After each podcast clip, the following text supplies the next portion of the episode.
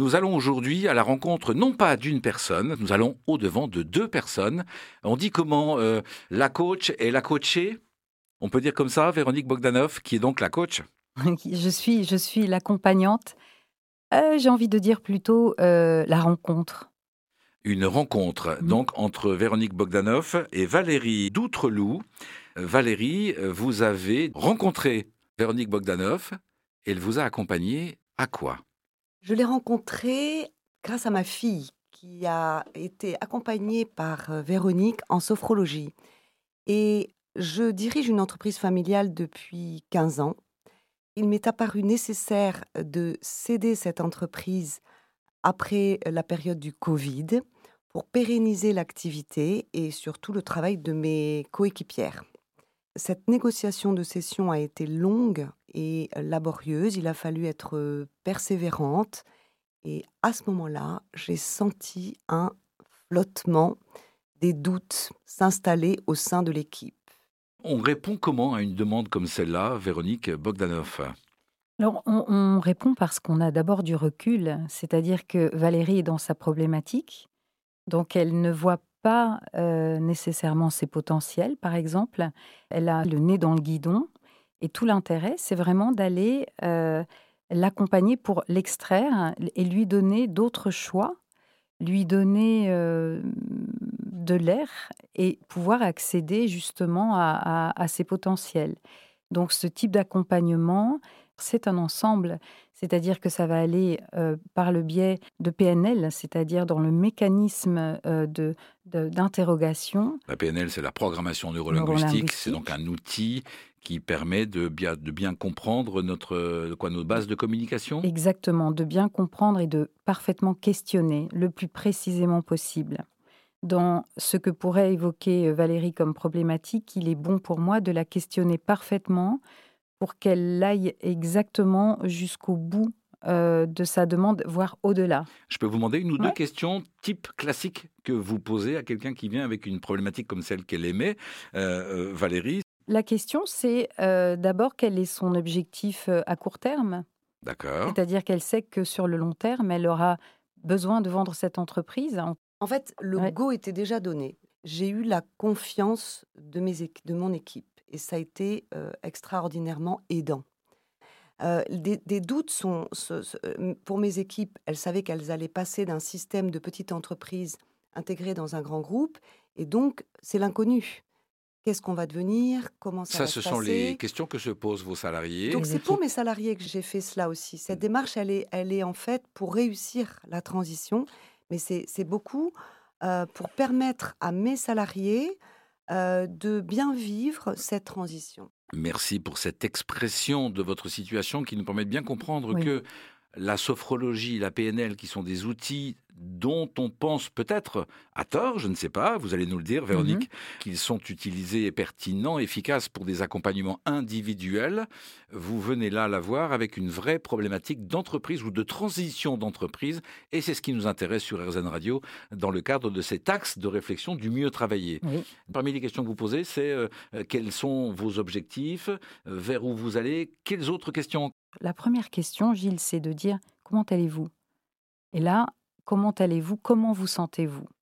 Et là, Valérie répond. Alors, bien, moi je me sens bien si elles se sentent bien. C'était l'objectif. Donc, en fait, nous avons travaillé en groupe et je leur ai demandé si, c'était OK pour elles que je sois présente à ces séances. Parce qu'au fond, ça aurait pu être des séances seules avec Véronique.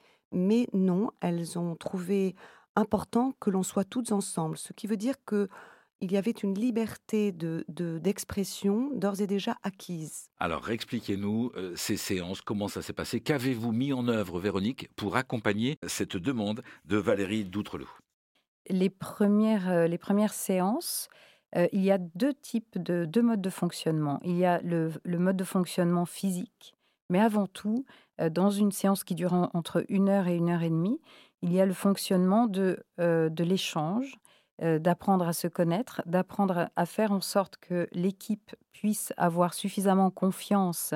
Alors pas euh, en la dirigeante, c'est pas ça, mais avoir envie de se confier chacune sur, sur ses craintes, ses peurs, devoir l'avouer, entre guillemets, le, le, dire devant, devant leur dirigeante. Donc on a pu créer ces moments d'échange.